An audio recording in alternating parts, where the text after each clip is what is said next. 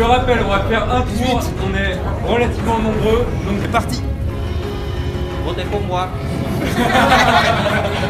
Monsieur Anne, vous n'avez pas le monopole. Donc, euh, Eh, je recommence.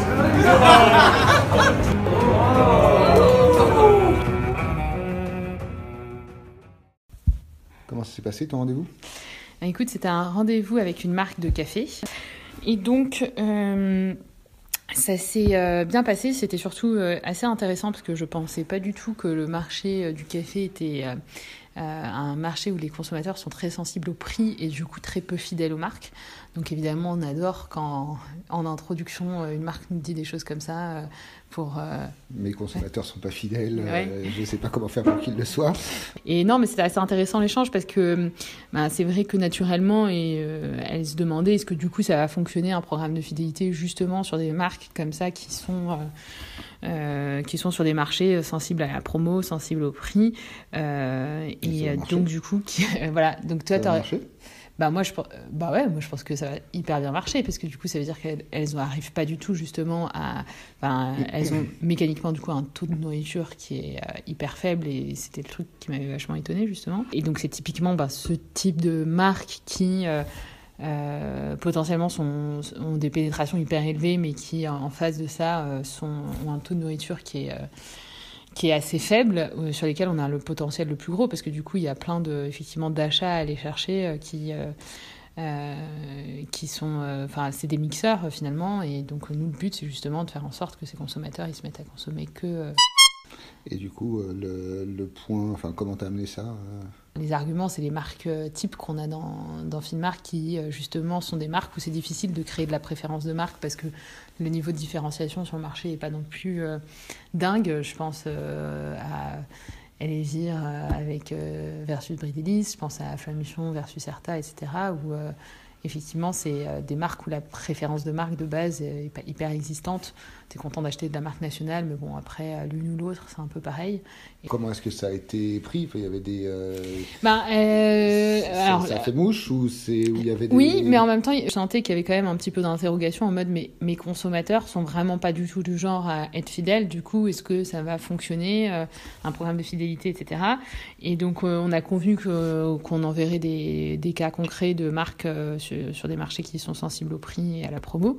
Euh, J'ai donné aussi d'ailleurs l'exemple de Candia qui euh, est typiquement, euh, enfin, marque de lait, c'est typiquement le même cas. Mais, mais voilà, mais c'est vrai que c'était pas non plus, je dirais pas que l'argument est passé de manière hyper limpide. Du coup, moi, ça m'intéresse de voir comment tu aurais pu répondre à cette marque-là.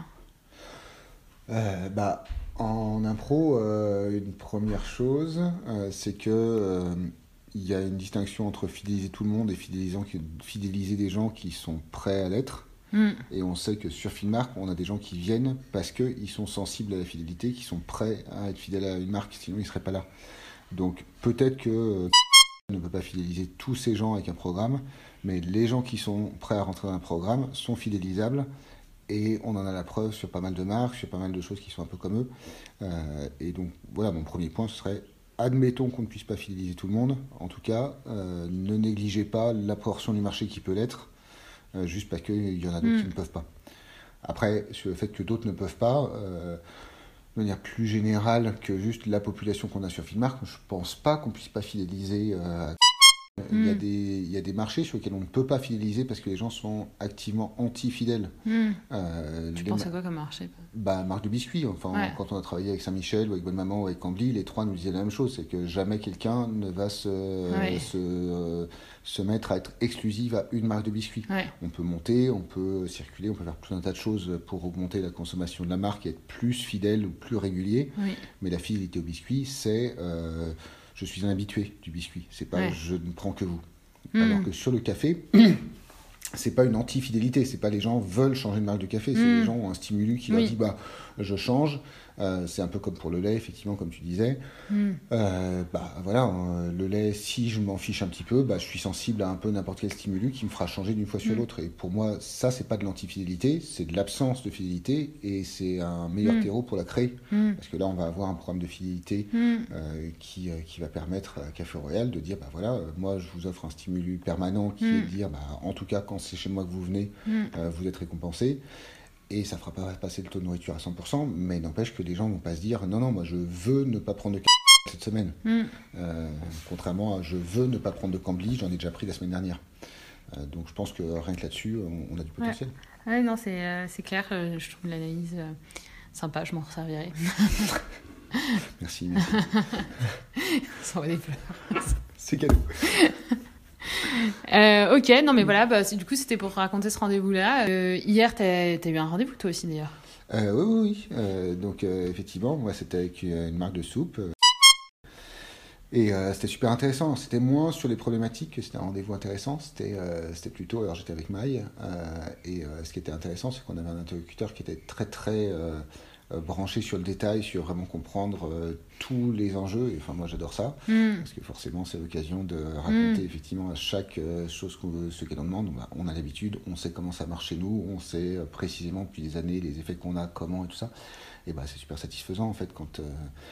Quand il y a quelqu'un euh, auprès Ouais. duquel c'est pas juste dérouler la base de ce Mm. qu'on fait, ce qui est déjà très intéressant, etc., avec une bonne entrée en matière en général, mais quand on a quelqu'un qui attrape tous les Mm. points et qui euh, tout de suite dit bah ça, euh, comment je Mm. le creuse, et enfin, j'ai même pas envie de te citer un point plus Mais qu'un autre. ouais, moi j'aurais bien aimé. Non, tu, Ah, tu veux pas Ah, si. C'est pas très. Euh, En fait, ça manque euh, du coup de d'un petit truc un peu concret quoi. On a Ah, tu envie de. euh, tu me prends. euh, ah, je te prends défaut là. Non, mais alors, qu'est-ce que c'était? C'était, euh, oui, bah, c'est le, le fait d'avoir des consommateurs qui euh, ne pensent pas spécialement au rayon. Mm. Euh, et donc en dire, bah, je suis OK, je comprends avec tout ce que vous m'avez expliqué et toutes mes questions précédentes que c'est fidélisant, mais qu'est-ce qui se passe si les gens ne pensent pas au rayon lui-même? Mm. Euh, et que, OK, je vais gagner 100% de ton nourriture, mais en fait, mon enjeu principal, c'est de la faire passer les gens en plus catégorie. Mm. C'est la croissance de la catégorie. Donc on a des arguments pour, Mm. on sait très bien répondre à la croissance de la catégorie parce qu'on a un paquet de marques sur lesquelles ça fonctionne bien et c'est un des vrais leviers Mm. euh, d'augmentation du chiffre d'affaires. Mais euh, voilà, c'était intéressant d'avoir quelqu'un qui, euh, qui zoome directement sur euh, sa problématique et le lien que ça a avec ce qu'on a dit avant. Et voilà, et après, bon, en l'occurrence, on a, on, on a des réponses là-dessus parce qu'on sait que euh, ça marche sur des, euh, sur des Haribo, sur des NA, ça, ma- ça marchait sur une magie par exemple, qui est typiquement Mm. un, un cas, un cas assez similaire.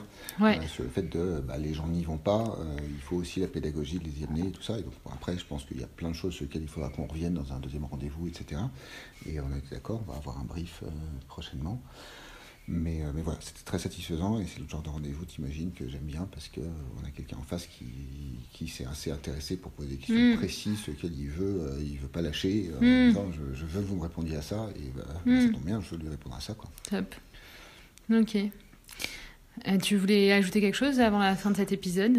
Euh, bah non, quand est-ce que tu signes?